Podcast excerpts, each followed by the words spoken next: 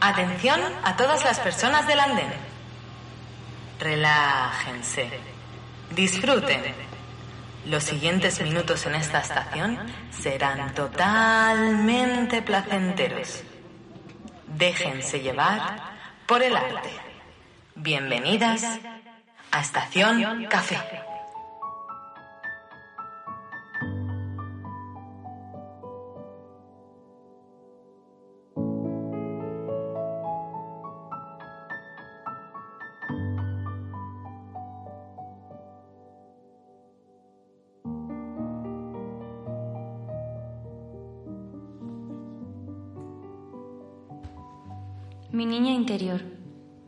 Escucha, niña Esmeralda.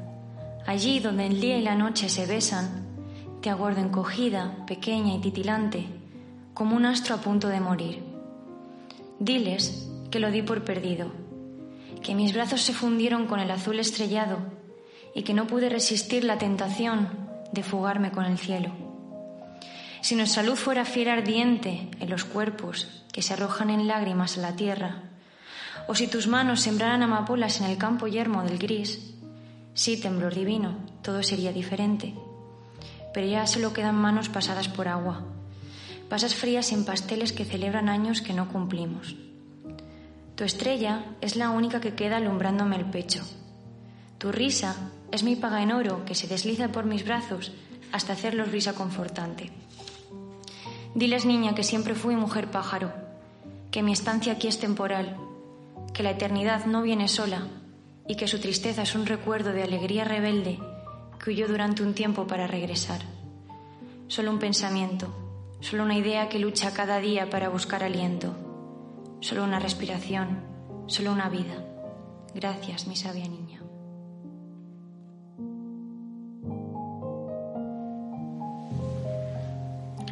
Yo a veces, cuando me preguntan eh, qué, qué, qué, ganas ¿no? con, el, con Estación Café entrevistando a tantos artistas, eh, a tantas personas que, que hacen un testimonio de su propio arte.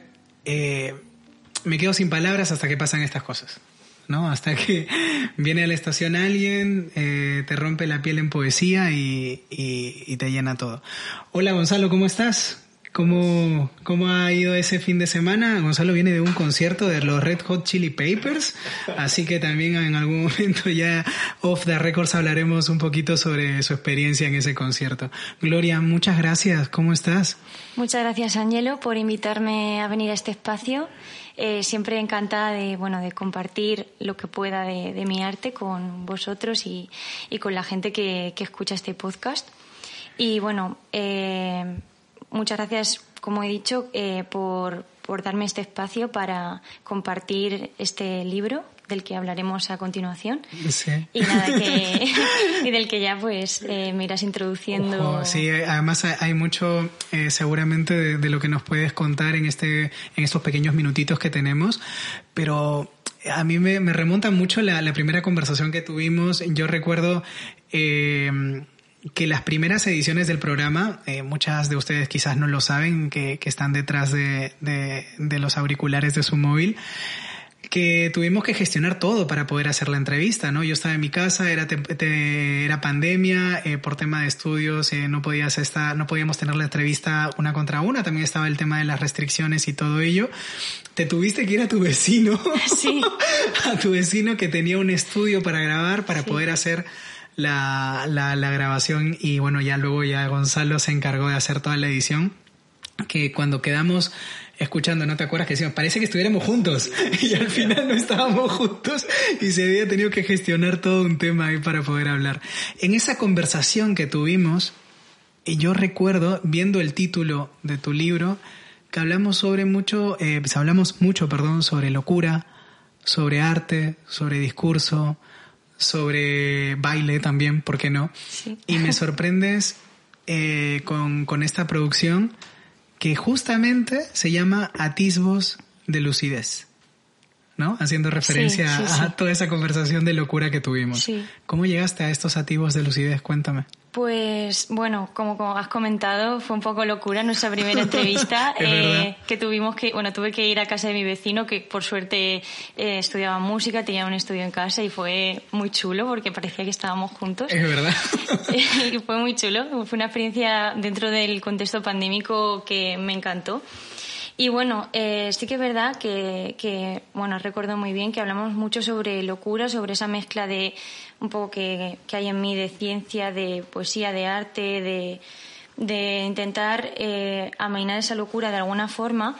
Y Atisbos de Lucidez, sobre todo, hace referencia a cómo yo, en cuanto recibo como ese rayo poético, podríamos decir, o cuando me inspiro, eh, sin querer, cuando estoy escribiendo, me doy cuenta que he encontrado una pequeña verdad que no sabía y que ha aparecido entre los versos.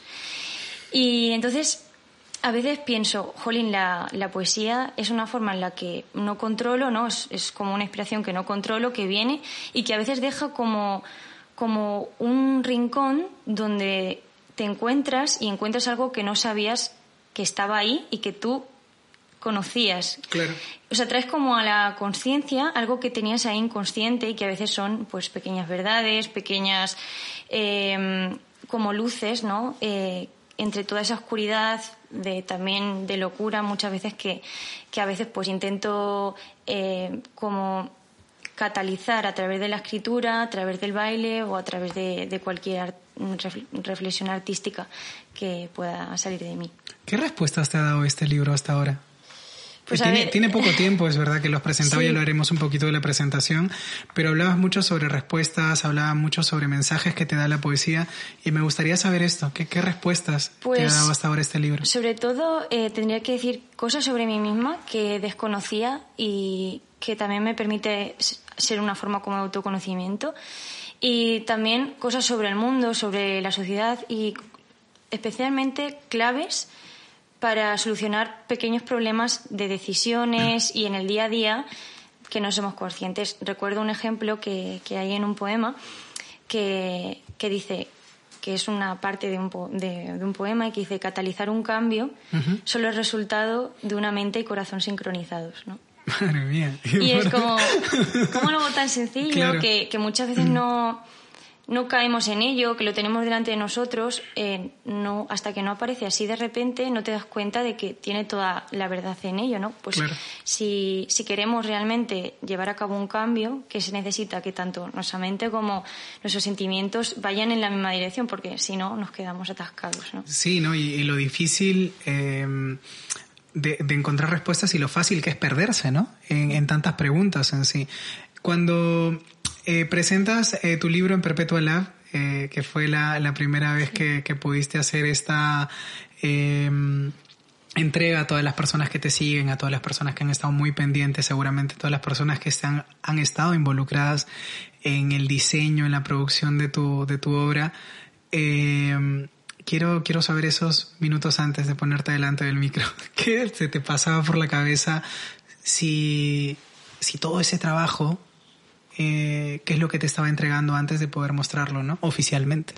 Para mí realmente publicar es como desnudarme en público y es un proceso que he tenido que gestionar durante estos años que claro, es muy íntimo. Claro, ya decidí dar el paso de publicar porque eh, yo creo que todo escritor, sobre todo en poesía, eh, tiene que gestionar un proceso de decir, vale, esto que he escrito yo en mi intimidad y que a lo mejor conlleva relación con personas cercanas o, o con procesos que hay personas que pueden conocer de cerca, eh, exponerlo supone un, arriesgarse en cierto modo a que otras personas puedan meterse dentro de, ti, ¿no?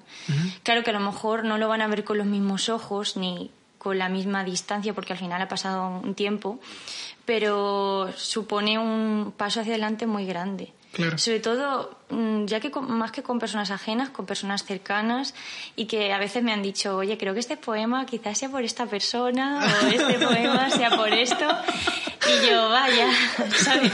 Entonces, eh, claro, supone un proceso eh, de, exposición muy grande de, ti mismo y que conlleva, pues, en cierto modo, creo que valentía y en ese momento sentí un poco eso, ¿no? Como por fin había conseguido dar ese paso donde ya pues reconoces que esto que es tuyo lo tienes en físicamente, no es algo etéreo y se lo estás mostrando a las personas, ¿no? Tuve suerte que en Perpetuala fue una bueno, fue una presentación más íntima. Además, tuve una, bueno, hice una colaboración con, con un músico y que ayudó a, poner también eh, melodías a los poemas. Entonces, hizo como un ambiente muy, muy chulo. Muy íntimo, muy lindo, ¿no? O sea, se vio por los vídeos también y... Y la verdad que, que aunque sentí muchos nervios por decir, ya, ya he llegado a este punto, también sentí como satisfacción de decir, nunca pensé que llegaría este momento. Claro. Y es como dar un salto y encontrar un poco un, cojín ¿no? de, de la gente que, que, te rodea y que está pendiente de ti en ese momento y luego te reconforta mucho. ¡Wow! Esta es tu primera edición. Eh, ¿Qué es lo que mm, una persona que ahora mismo nos está escuchando, que yo quiero hacer una bifurcación importante dentro de todo esto, ¿no? Una artista contracultural como tú, un artista que seguramente ha tenido que sortear un montón de dificultades para poder publicar un libro, ¿sí? Eh, porque no la tenemos fácil. O sea, no, no la tenemos fácil de ninguna manera. O sea, es un tema de gestión a nivel económico, eh, los espacios también que nos puedan facilitar la oportunidad, perdón, disculpen, la oportunidad de decir, oye, mira, esta es mi producción y quiero presentarla en, en, este espacio, ¿no? O en su efecto también pues un poco luchar contra tus propios demonios o la opinión de, de, personas que también son cercanas a ti, pero que quizás en ese momento no están sumando, ¿no? Eh, de tu testimonio, ¿qué es lo que podías trasladar a la persona ahora mismo que nos está escuchando? Me incluyo totalmente, que está a punto de, de presentar una obra, ¿no? Y, y estar en ese limbo, ¿no? De decir sí. no, vale la pena, no vale la pena. Pues son dos cosas que quiero aclarar y creo que mi experiencia puede ayudar a personas porque ha sido un proceso largo de, desde que empecé a iniciar a pensar de publicar y ahora. Eh, bueno, en, en, bueno, a nivel de editoriales, sí que es verdad que hay dos mundos que son las editoriales más grandes, ¿no? Y las editoriales más pequeñas. Eh, yo tengo que decir que he tenido bastantes malas experiencias y que hay que tener cuidado con muchas estafas que hay a nivel editorial, que se aprovechan de gente que está empezando y pues intentan mm, cobrarles una, una cantidad desmesurada por un trabajo eh, sin saber muy bien qué se va a llevar a cabo, por qué, condiciones, etcétera. Entonces, yo aconsejo sobre todo eh, mirar qué opciones hay, que en general pues está la publicación, copublicación, autopublicación, y ver pues qué te conviene más eh, y pues qué ventajas y, convenientes tiene a nivel de dinero o y a nivel pues artístico también. Yo, por ejemplo, voy a contar una experiencia y es que a mí me admitieron en una editorial grande de poesía. Y eh, cuando ya me dijeron, felicidades, enhorabuena, hemos cogido tu manuscrito, eh, pues eh, cuando ya me, iban a decir vamos a empezar a publicar y tal, me dijeron que tenía que cambiar el título, que tenía que cambiar esto de este poema, esto del otro, quitar estos dos, no sé, esta parte reducirla. Y claro, yo dije, a ver, ¿vamos a publicar mi libro o vamos a publicar tu libro? Claro. ¿No? Entonces, claro, a mí que me quitaran una cierta parte de mi poema o que pudiera modificarse algo, aún podía considerarlo, pero por ejemplo el título, que para mí es como la cara del, del, poema, del poemario, claro, y que me llegaron a decir, es que este poema, este nombre es muy poético, es como muy poco comercial, claro, a mí me desmanteló y yo dije, realmente yo quiero esto, porque para mí la poesía es una forma de libertad y mm, precisamente me gusta personalmente no tener que vivir de ello porque creo que así puedo ser completamente libre a nivel de territorio de escribir. Y mm, precisamente esto es lo que quería evitar. Entonces, pues, ante fue una oferta que evidentemente me podía dar a conocer a nivel más general, pero yo preferí pues realmente conservar lo que era mi poesía, claro, que al porque si no no tenía sentido. ¿no? Entonces pues bueno, rechacé esa, esa, esa opción y realmente pues luego publiqué y estoy muy contenta con una editorial que de hecho he colaborado durante dos años en debates suyos y que me conoce y que los conozco, que es como una familia prácticamente y que solamente me han ayudado con lo que han podido a facilitarme el trabajo, que realmente creo que es una buena labor editorial. Claro. ¿Libros de Afrodita creo que se llama? Eh, eh, eh, libros con Atenea se llama. Libros con Atenea. Una diosa había. Sí. Una diosa E. Te acordabas bien. Sí, más o menos. Y bueno, este es creo que un poco lo que puede ayudar respecto a la parte un poco más profesional y a nivel emocional, yo creo que todos tenemos que llevar a cabo un proceso donde primero tenemos que aceptar que vamos a dar ese salto. Claro. Y que esto lo puede leer cualquier persona, como puede ser tus padres, como puede ser mm, una persona que has querido o que quieres o una persona totalmente ajena. Entonces, también, pues, eh, es una forma de tener tu poesía mm, en un, hacerla un poco realidad, hacerla un, un cuerpo. Claro, tal cual. Eh, entonces, yo considero que es una, bueno, es, es un proyecto muy bonito, que también es arriesgado, pero que merece mucho la pena y que cuando lo tienes, pues te da mucha alegría por dentro, porque es un, yo creo que es un camino y que no hay que por qué saltarse ningún paso para llegar a él. Y sobre todo, eh, algo que me, que me nace y como respuesta a quién soy yo también para decirte, sabes lo que, lo lo que podría ser o no ser dentro de lo aceptable, ¿no? Pero está bueno cuando se nos vienen testimonios de, de fidelidad, ¿no? De decir, oye, yo me sostengo a mi obra, quiero mi obra tan mía como, como fue escrita, ¿sí? Y que en esa eh, necesidad, propuesta de poder eh, ser visto en un escaparate, a veces te desvirtúa, ¿no? Y, Sí. y genera justamente eso, ya, eh, no sé, ya sea esto pasa con el cuerpo, con la obra, con la música, etcétera, etcétera.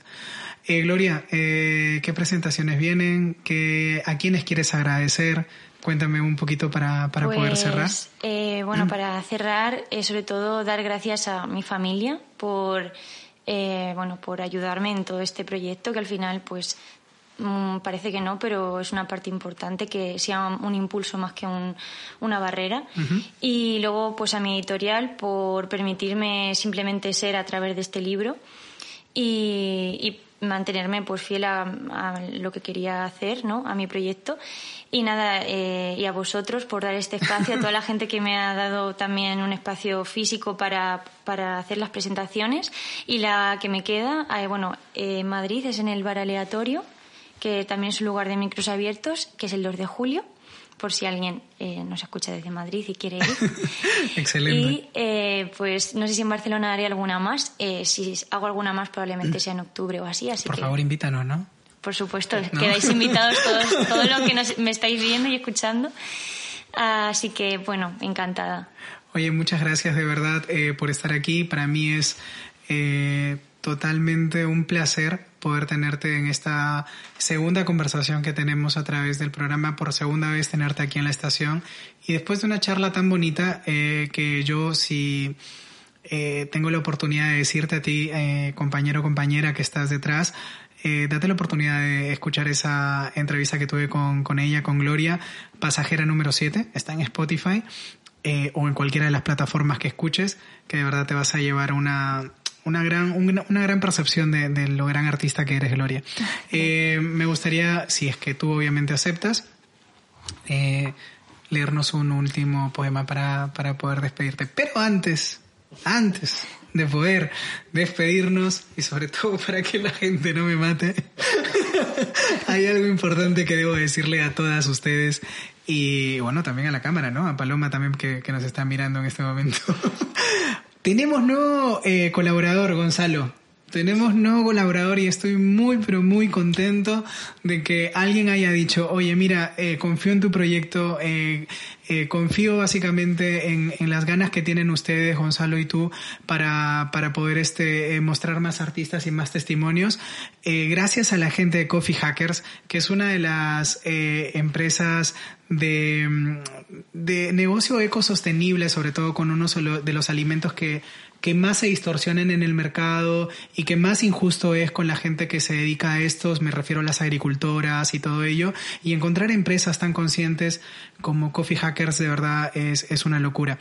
Eh, te tengo un regalo de parte de ellos, así que... Ay, muchísimas nada, gracias. Esta es la, la bolsa bueno. que tienen ellos, así que chulo. ya lo saben, Coffee Hackers están aquí en, en Barcelona, luego en la descripción les dejo las eh, la dirección para que para que puedan conocerla. Tienen 10 sabores, son increíbles, de verdad. pues, tendré que ir a. Vas a disfrutar eh, del olor de café de tu cocina si te gusta el café, así que Muchísimas esto es para ti. Muchas gracias por Muchísimas estar con gracias nosotros. por el regalo, inesperado. Estoy muy, muy contenta, la verdad. A, a Coffee Hackers hay que agradecérselo. Lo estoy diciendo varias veces para que, para que sigan apoyando. Coffee Hackers. Te dejo el micro, es todo tuyo como siempre, Gloria. Muchas gracias. Perdona poesía si intento definirte. Siento decir que escribo para arrancarme la angina del pecho, para deshacerme de mi propia mente y de mis propios sueños que, apolillados, se me descomponen entre las manos como una madre con un hijo a punto de morir. A ti no señalar con vara de ciego que aquello que es poesía nunca es fácil y que aquello que nos relame los senos en búsqueda caritativa de calor no es más que desesperación para encontrar un hogar nuevo. Ten, dame la mano y siéntate a mi lado. En la acera del más humilde ser siempre hay hueco para uno más que, como él, solo pretende encontrarse. Gracias. Cuando pregunten eh, si de verdad realmente este, Estación Café nació comiendo un kebab, ¿tú, tú realmente vas a ser sincero y vas a decir que sí, ¿no? Supongo, Gonzalo.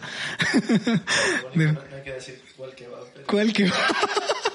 Tal cual, tal cual. Qué lindo haber tenido a Gloria Riscado en, en el programa. Ha sido un placer haber compartido con ella. Eh, en un ratito seguramente ya este, dejaremos, perdón, vamos a dejar todos los detalles del libro para que obviamente puedan eh, colaborar contigo, para poder obviamente llevar a sus librerías eh, parte de ti, ¿no? Parte de ti. Así que muchas gracias nuevamente, Gloria. ha sido un placer. Mientras tanto, Gonzalo, te voy contando algunas cositas. Como ya sabes, tenemos nuevo auspiciador, eh, nuevo colaborador, eh, que, que de verdad es, es eh, estaría bueno que, que, la mayoría de personas que viven en Barcelona, si en algún día quieren tomar un lindo, eh, perdón, un rico café y en un lugar muy lindo, eh, pues ya saben que tienen a su disposición a nuestras amigas y amigos de Coffee Hackers. Paloma Blue, muchas gracias. Estamos otra vez aquí en tu estudio, ¿no? En la sala Blue. No la ven, pero quizás muchas de ustedes ya la conocen.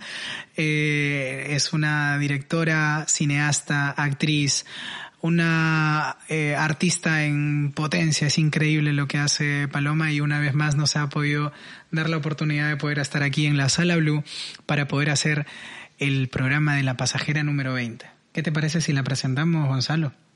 Sí, ¿no? Entonces, entra música para poder presentar a la pasajera número 20.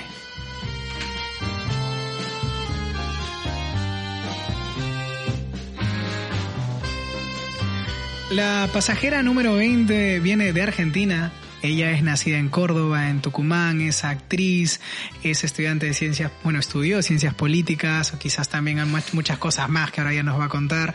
Eh, ella estudió en la Universidad de Tucumán, artes escénicas, y aparte de todo, eh, ha hecho una gira ahora con uno de sus proyectos que tiene por el sur de España, sobre todo eh, ya nos contará más o menos cómo ha tenido que sortear todo ello para, para poder llevar a cabo este proyecto con ustedes, con todas ustedes, nada más y nada menos que Ayelen Ormaechea.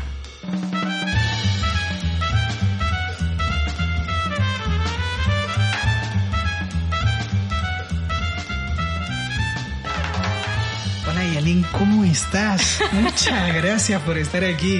De verdad, bienvenida. ¿Qué tal? ¿Cómo te la estás pasando? Bien, gracias. Gracias por la presentación, pero quiero decir que no estu no terminé la carrera de ciencias políticas por las nadie dudas. lo sabe, Me da es que miedo nadie decir lo que- sabe, tranquila. No, fue un año y la dejé. O sea, no, no. Bueno. La gente va a pensar que estudié. Habría, que preguntarle cuántas políticas, ¿no? De, de, de la esfera tal cual. Estudiaron Estudiaron ciencias políticas y cuántas de ellas las terminaron en sí también. ¿Cómo estás? ¿Cómo, ¿Cómo te sientes? Bienvenida a la estación. Bien, muy bien. Muchas gracias por invitarme. Muchas gracias. No, todo lo contrario, agradecerte a ti. Eh, para mí es, es todo un honor de que estés aquí. Dale. Eh, cuéntame un poquito, porque habíamos hablado cuando, incluso con toda la presentación que hemos estado haciendo en redes sociales de, la entrevista que, que vamos a tener contigo, eh, hablábamos de tu carrera, de tu trayectoria, del ser clown, de, de poder este, llevar a cabo toda esta producción, ¿no? toda esta performance. Una de las cosas que te iba preguntando en la entrada en calor era cómo primero llegan las artes escénicas y dentro de las artes, eh, de las artes escénicas, madre mía, cómo me trago, eh, aparece el ser clown. Cuéntame un poquito para poder conocerte un poquito mejor. Bueno, eh, cuando estaba estudiando ciencias políticas en el 2010, eh, estaba en Córdoba. Yo viví toda mi vida en Tucumán, eh, pero nací en Córdoba. Y después de terminar la escuela, me fui a, a Córdoba a estudiar esta carrera. Y fui a ver una obra, me invitaron a ver una obra que se llama Fahrenheit 451, que era en el Cineclub Municipal de ahí de Córdoba. Y esa obra me impactó muchísimo, era una obra hermosa.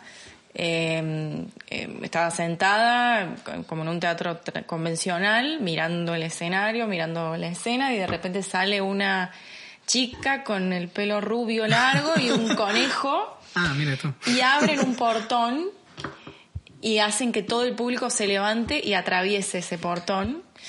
Cuando atravesabas ese portón, terminabas en un patio donde había un montón de personajes por todos lados. ¿Vos la viste? Fui, fui, sí. Ay, Ah, me mira pareció tú. hermosa. Y, y era preciosa la obra y yo estaba como, no sé, impactada, como todos los, los personajes se te acercaban, Claro. te decían poemas que creo que eran de Roberto Art o te- monólogos de Roberto Art y me encantó. Y dije, ay, yo quiero hacer esto. Y fue como el- un impulso muy fuerte. Yo había hecho teatro de chica, pero me daba como miedo apostar a, a ser actriz porque Claro. sentía que me iba a morir de hambre. Entonces tenía como, claro, un prejuicio, ¿no? Eh, respecto a eso y, y dije, no, bueno, había algo que me, que me resonaba mucho y me volví a Tucumán. Allá está la carrera de teatro, la Sí. licenciatura en teatro. Y bueno, ahí estudié para ser intérprete, hice la carrera de tres años. Y en el 2016 eh, está- voy al teatro a ver una obra y de vuelta me pasa lo mismo, pero esta vez es distinto, ¿no? Había Claro. un dúo de dos payasas y duraba una hora el espectáculo y realmente yo no podía parar de reírme, o sea, era una cosa que las veía y ja, ja, ja, ja, ja, toda la hora así, muriéndome de risa, la gente también, y yo decía, ay, por favor, ¿cómo hacen esto? ¿No? Como una, una cosa tan poderosa, ¿no? La risa en todo el público. Era una obra de dos payasas, eh, que se llaman Las Pérez Correa, el dúo de las Pérez Correa. Era una obra de humor político y de vuelta me pasó lo mismo, fue como, ¿cómo hacen esto, no? Yo también quiero hacer esto, como ese, ese, ese poder para hacer reír a la gente me, me, me, me impactó mucho. Y no podía creer también que sean payasas, ¿no? Como que tenía un prejuicio muy, muy grande de, de la payasería. O sea, jamás me, me hubiera imaginado que una payasa o un payaso podía hacer eso, ¿no? Tenía una idea como muy infantil y muy básica del payaso. Y esto me rompió la cabeza. Entonces, bueno, terminó la obra también y me acerqué a la actriz, a una de las dos actrices, que es Julieta Daga. Y tuve como mi primer contacto con ella. Y después supe que era maestra de clown, que daba clases en Córdoba. Y al año siguiente empecé a viajar a Córdoba y a, a formarme con ella.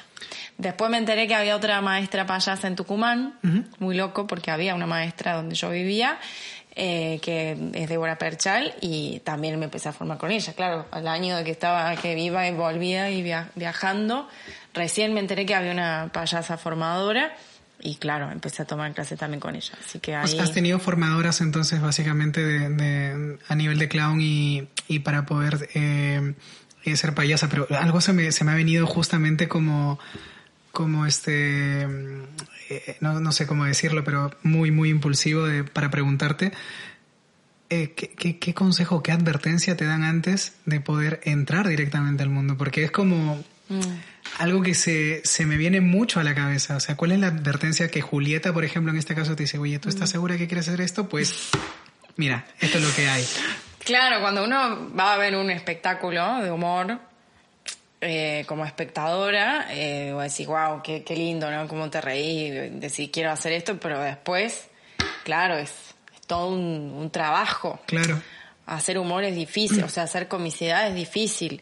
Y cuando yo empecé a hacer, a tomar talleres de clown, era una, un revoltijo de emociones y de movimientos internos porque primero que eh, nunca había hecho talleres de clown y, y no sabía lo que eran, había hecho talleres de teatro fuera de la universidad, pero esto era como otro mundo, ¿no? Era como algo muy particular porque todo lo que vos hacías tenías que compartirlo a través de la mirada, ¿no? O sea, público en el, en el propio taller y hacer algo y mirar al público, ¿no? Claro. Y ver cómo lo que vos eh, proponías en escena, eh, qué, qué llegada tenía al público del propio taller. Claro. Entonces todo el tiempo atravesada a través de la mirada del otro, pero siendo consciente en el sentido de estamos, nos estamos mirando público y, y payaso o payasa a la vez. Claro, y eso es, es otro trabajo, ¿no? Y también aceptarte como sos, ¿no? Como hacerte cargo de, de tu de tu material cómico, que no, que no lo descubrís estando sola, Claro. lo descubrís con el otro, con la otra, que no, no, no podés ser payasa sola. Tenés que tener a alguien que se ría o no para saber dónde está tu material cómico. No, no lo puedes descubrir sola, ¿no? Eso lo dijo, lo dijo hace poco un maestro en un taller, Gabriel Chamé. Y claro, cuando dijo, dijo esto dije, claro, es que es así. No podés entrenar sola. Tú eh, necesitas que alguien se ría para decir, ah, te reíste acá cuando hice esto, sin vos no me hubiera dado cuenta, porque Claro. acá vos te estás riendo, ¿no?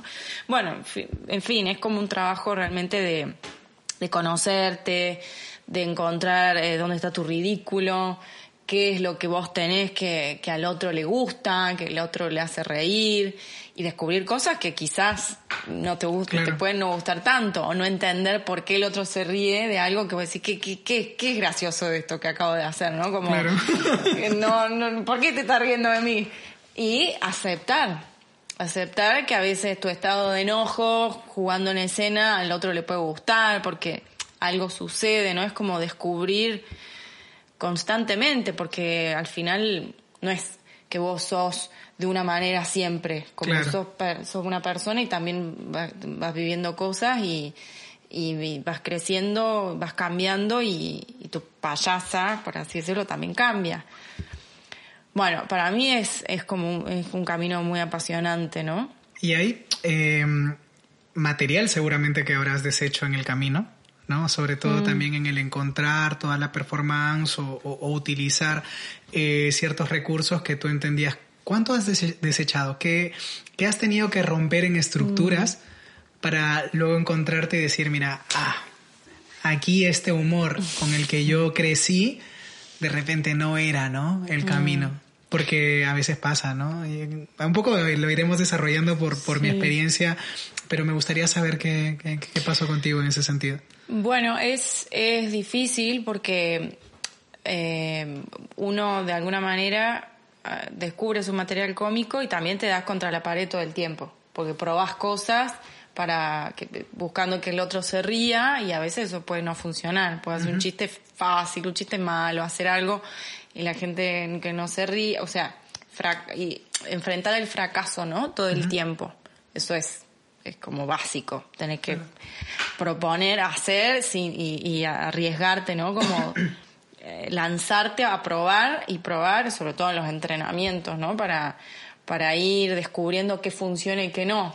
Y descartar eso que no. ¿Puede ser que te acostumbras más a la no risa que a la risa? ¿O, o tienes que saber Bueno. acostumbrarte, mejor dicho? Claro, yo creo que en los espacios de entrenamiento y de formación es donde uno, ahí donde más uno tiene que aprovechar para probar, para realmente eh, aprovechar lo que sí funciona, ¿no? Intuir o ir intuyendo qué es lo que, que da, que da risa al público de lo que, de lo que uno propiamente tiene, de lo que uno propiamente tiene. Después cuando ya producido un número, producido una obra, te armas una estructura y ahí también tenés que probar, ¿no? Digo, ya va a contar una historia o lo que sea y, y ahí hay repetición, ¿no? Ya no es todo improvisación o hay un margen en el que sí. Claro. Pero ahí es donde, cuando vas a hacer las funciones, cuando realmente te das cuenta con el público que funciona y que no. Y ahí, digo, bueno, personalmente, yo, yo estrené una obra hace tres años y la obra está cambiando todo el tiempo porque el público nunca es el mismo. Entonces Claro. hay veces que el público se ríe en un momento de una función y, el- y en otra función el público en ese momento no se rió y es como, "Ah, ¿cómo, cómo haces? Porque, ¿no? A veces te puedes acostumbrar a que hay un gag, ¿no? Y, a veces que la gente no se ríe.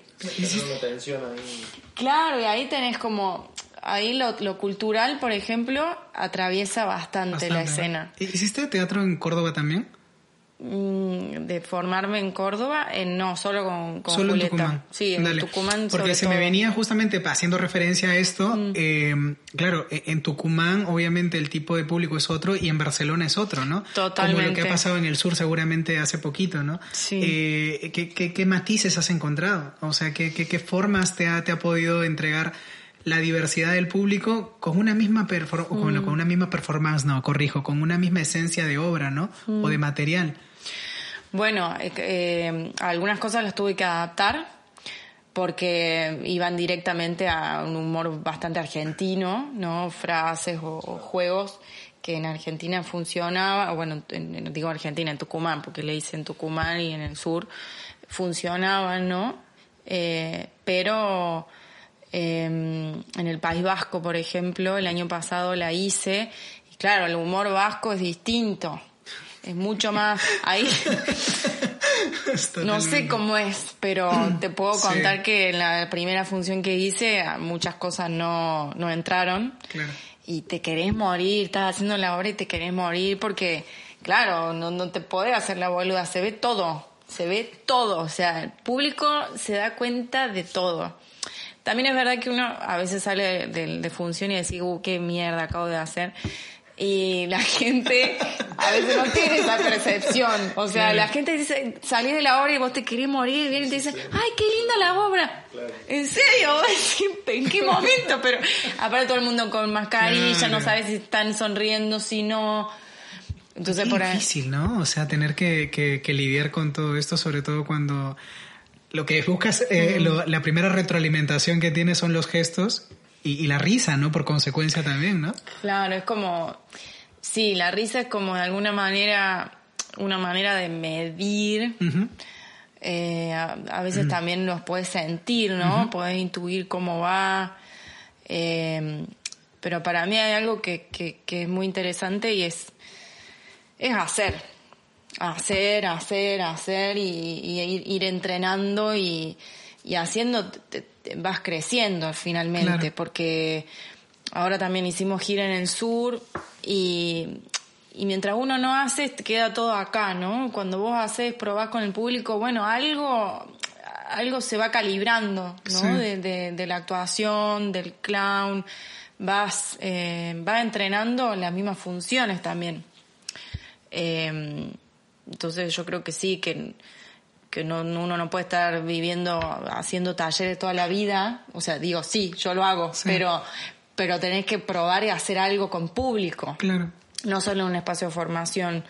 Eh, porque eso te, te, te, te, ahí está la verdad, ¿no? Uh -huh. de, de, de, lo, no sé, el público es fundamental o bueno, a mí me encanta hacer función y, y compartir, es como, es hermoso. Sí, no, además que te, te, el saldo a favor que te llevas es altísimo. O sea, es altísimo. Llega el momento de intimidad en el que te, mm.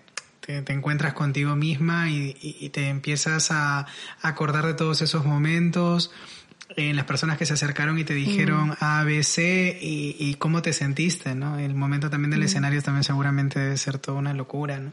Como la música un poco también. Como la música, sí, efectivamente. Vivo, frente al público que... Totalmente. Totalmente, sí, o sea, y además que eh, la, la, sensibilidad, ¿no? Que, que, te, que te permite poder dar y recibir, ¿no? Dar y recibir es, es, es, es, increíble. Y en ese dar y recibir Ayelen, a ti se te ocurre irte a hacer una gira por el sur, ¿no? Que me contabas que era eh, una escuela ambulante, ¿no? De, de, de teatro mm. y talleres de, de, payaso y clown, ¿no? Sí, bueno, nosotros el, el año pasado con, con mi compa, eh, Gonzalo, ¿Este Gonzalo? otro Gonzalo, otro, otro Gonzalo. Gonzalo. Menos mal, Gonzalo. Por favor. eh, empezamos con un proyecto que se llama Escuela Ambulante de Teatro, lo empezamos acá en, Barcelona, aunque ya veníamos viajando y dando talleres de, teatro físico. Y este año decidimos arrancar el año con, con dos talleres trimestrales que empezamos a darlos en RAI, en una asociación cultural de acá de Barcelona, que, que nos abrieron las puertas. Eh, ya son migrantes todas las que están ahí. Y nada, fue hermoso, teníamos mucho miedo de que los talleres no funcionen, o sea, de que no, de no convocar gente, porque bueno, siendo migrante es complejo, ¿no? No. No. no. No, no, no. Claro, es complejo, es complejo. Eh, pero bueno, lo logramos. La verdad que hicimos mucho trabajo de difusión, eh, de, com- de compartir en todos lados. Mucha gente también nos apoyó y compartió, ¿no? Las publicaciones, bueno, y de- increíblemente los dos talleres eh, funcionaron y se llenaron y, estábamos súper contentos y aprovechamos ese empujón para irnos de gira. Entonces también armamos una gira por el sur con espacios autogestionados todos, eh, que nos fueron, nos fueron pasando distintas personas. Y nos fuimos en abril. Empezamos por Granada, después fuimos a Valencia, Murcia, Almería y terminamos en un pueblito de Almería, también un pueblito hermoso. Y bueno, la gira también fue súper autogestionada, nosotros no, ten- no tenemos auto, nada, nos fuimos eh, en todos los medios de transporte mía. que hay acá en España. Madre mía. Aprovechando el transporte. Aprovechando el Aprovechando el transporte dedo, público. todo. Pero claro, llevando la obra con una valija que pesa 20 kilos de madera. Entonces, bueno, fuimos en BlaBlaCar, teníamos que mandar ese, che, vos- entrará en tu baúl una maleta así, así, bueno. Fue una aventura eh, muy, muy linda. Conocimos gente muy linda. eh, y, la disfrutamos muchísimo. La verdad que aprendimos mucho. eh, a los dos nos encanta dar talleres. No, es como otra pasión, ¿no? La pedagogía. Y bueno, a mí me gusta sobre todo dar clown, que es como donde mejor me, me desarrollo, ¿no? Mejor me desenvuelvo coordinando clown y él es más de teatro físico, de máscaras y, y de movimiento, ¿no? Muy, Claro. muy analista del movimiento. Y bueno, nos complementamos muy bien y, y, y dimos talleres, hicimos la obra y también de vuelta, ¿no? Esto apareció este, este, esto cultural en, las funciones, algunas funcionaron mejor que otras.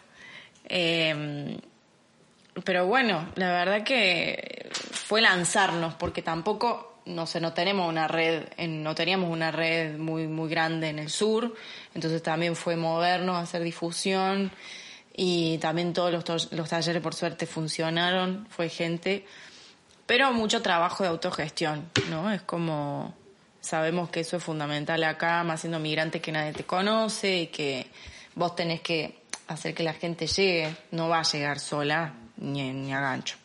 Como tenés que buscarla, Claro, es, eh, seguirla. tocar puertas, Tocar eh, puertas. presentar el proyecto como no sé cuántas veces habrás presentado el proyecto y cuántas entrevistas habrás tenido con casas eh, culturales Mm. y, y también con la- las pobladoras de, de algún lugar en donde has ido y has dicho, mira, a veces está bien reconocer de que de que podemos amar mucho un proyecto, ¿no? Mm. Pero que es un poco injusto el a veces tener que explicar siempre, ¿no? Mm. Y de manera repetitiva para que la gente diga, ah, es que esto también se puede hacer. ¿no? Porque lo que intentas dentro de tu discurso es golpear una conciencia, ¿no? Oye, hay- hay- el, arte también se tiene que, que apoyar. Uy, me puse un poco político, lo siento, pero es que yo a veces me pongo así, me pongo así, me pongo mal, es que encima soy migrante, por si no lo han notado en la cámara, ¿sabes? Vamos a ver. Vamos a ver. Y había una cosa que ayer nos hablamos por teléfono, que de verdad muchas gracias por haberme contestado la llamada. Claro, ¿cómo no te iba a contestar? si no, si no, no se hacía la entrevista. Lo- este. Y, y a mí me, me daba como la sensación de que hay como un color, ¿no? Hay como una tonalidad, hay como una sensación en la que nosotras, eh, como artistas, eh, migrantes, nos encontramos y que no es la misma desde desde obviamente per- que sin menospreciar o catalogar obviamente la gente que hace eh, arte desde aquí porque también tiene sus propios issues sus propias eh, dificultades y vallas no pero eh, ¿Hay, hay, ¿Hay algún factor en el cual tú quieras resaltar en donde dices, oye, mira, por ejemplo, el tema del idioma, ¿no? Que a veces nos pasa a nosotros cuando estamos en, en, algún, en alguna comunidad donde no solamente se habla castellano, ¿no? Sí, totalmente. bueno, el tema del idioma sí está en, en España en todos lados. Es como algo que me parece muy interesante porque es una manera de, de cuidar su, su lengua y está muy bien. Pero claro, al mismo tiempo para nosotros que somos migrantes es una limitación, sobre todo si uno quiere pedir subsidios o lo que sea para una obra lo que, o no, un proyecto. Eh, es como en, la mayoría de los casos es una, una premisa saber el idioma del lugar, ¿no? Catalán o euskera, en, por lo menos en el País Vasco. Entonces, bueno, eh, es un tema ser migrante, claro que es, es, es, complejo. Yo nunca lo había sentido hasta que vine a vivir acá, ¿no? Eh, de hecho, yo vine y no pensaba vivir acá, pensaba volverme a, Tucumán, pero bueno, fue. Este, decidí como tener la experiencia porque podía hacer los papeles. Pero durante un tiempo no tuve papeles, no pude trabajar, ¿no? Entonces, y, y, me sigo sintiendo migrante y lo sentiré creo que para siempre, ¿no? eh, y, y es fuerte, la verdad que es, es, es, complejo, ¿no? Eh, es muy duro por, por muchas cuestiones, creo, ¿no? A veces eh, pasa que la, la, situación mm, se te hace adversa por muchas situaciones. A veces también eh, hay que reconocerlo. Eh, todo ese todo ese mambo mental que te vas trayendo a veces te lo vas generando tú, ¿no? Mm. Y yo he estado, por ejemplo, en entrevistas para presentar X o N proyectos en los de donde me he sentido eh, muy visto, mm. obviamente por rasgos, por, por etnia, por muchas cosas. Eh, y de repente también, obviamente, si hablas por teléfono, por el acento, qué sé yo. Y al final, eh, hay que reconocer que el arte es noble en ese sentido, ¿no? Mm. El, el, arte en sí, cuando hay un discurso, cuando hay un mm. hay una hay una casa cultural que obviamente abre puertas y está consciente del mm. tipo de, de, de, discurso o es coherente, mejor dicho, con el discurso, de repente dice no y te sorprendes, ¿no? Y a veces es como que te llevas eh, hay lugares obviamente en los que no, pero en algún momento sí, ¿no? Supongo que eso es mucho lo que te ha pasado en el sur, supongo, ¿no? Sí, igual yo creo que esto de, de, bueno, hacer comedia y encontrar la manera de, de hacer un humor para todas, ¿no? Eh, es muy lindo porque al final ahí no hay fronteras, ¿no? Digo, si bien es... Eh, puede haber una limitación cultural, pero uno lo puede adaptar, cuando todo el público se ríe, generas como una especie de comunión. Y eso es maravilloso, por lo menos a mí me, me, me conmueve mucho cuando el público se ríe y esa risa es colectiva. Ahí no importa de dónde es quién, no, importa de dónde cada uno, se están riendo por lo mismo, nos estamos riendo por lo mismo y, y encima la risa contagia, ¿no? También. Entonces, de alguna manera, eh, ahí no hay, ahí no importa de, de dónde sos, de quién, de dónde es la otra el humor al final es, es, universal, ¿no? Es como hay ciertas cuestiones de las que todos nos podemos reír y, generar eso a mí me es algo que sí me, me, me, conmueve y es una de las razones por las que me, me gusta mucho lo que hago. Eh, entonces, en ese sentido, es algo, o sea, poder hacer clown y, y, hacer reír. Eh, no sé, es, para todo el mundo, es popular, ¿no? Claro. O sea, poder hacerlo es, finalmente es popular, el payaso es popular. Comunitario también, ¿no? Sí. Sí, creo que es, es, es como, te genera eso, te mm. sientes más, en la risa encuentras hermanas. Mm. En la risa y cuando yo voy a ver a otras payasas también me pasa lo mismo y es como, ay, qué hermoso. ¿No? Como y, y, de repente estamos todas integradas, ¿no? En el mejor de los casos, te digo, porque también podemos, digo, también hay, hay, hay otras obras en las que quizás eso no sucede o puede suceder lo contrario, ¿no? Como bueno, hay de todo, pero pero es muy lindo cuando yo por lo menos estoy como espectadora también y, y vivo eso, es es maravilloso. Qué bueno, oye, qué lindo, qué lindo sobre todo que, que ese, ese saldo siga siendo muy a favor para ti, sobre todo por, por todos estos factores que me comentas, ¿no? que, que no, no son nada fáciles. Eh, y el, em, ah, la valentía, ¿no? Ya personal, ya, ya no solamente hablando desde el plano artístico, sino desde, desde, el, desde el yo, ¿no? Desde cuánto me puede costar a mí, desde obviamente todas las dificultades, traumas, gestiones, eh, los peros en el espejo, etcétera, etcétera. Y que definitivamente al otro lado, un poco de lo que hablábamos ayer, que la retribución económica al final no se siente, ¿sí? y, y estás haciendo algo que te gusta. Y que al final ese es el, el punto fuerte que te, que te, llevas, ¿no? Cada vez que, que terminas de, de, estar en un escenario. Así que es increíble. Debo reconocer algo a Yelen y creo que no, no, no te lo... No quería escapar la oportunidad para poder decirte. Ayer en la conversación por teléfono, ayer mucho en la en estas palabritas que íbamos intercambiando, recordaba por qué nació este programa. Y y es un poco lo que hacía la broma con, con Gonzalo, ¿no? Comiendo un kebab era la idea de poder darle eh, un espacio de conversación a, a, todas las dificultades que nos, que nos permiten, eh, perdón, que, nos, que, que, se quedan ahí en la cabeza y, mm. y, que no sabes cómo gestionarlas y te dices en qué momento de la vida estoy artísticamente hablando o personalmente hablando. Y Estación Café nació desde el amor de, desde el amor al arte, ¿no? Sí. Para todas ustedes. Así que Qué gracias.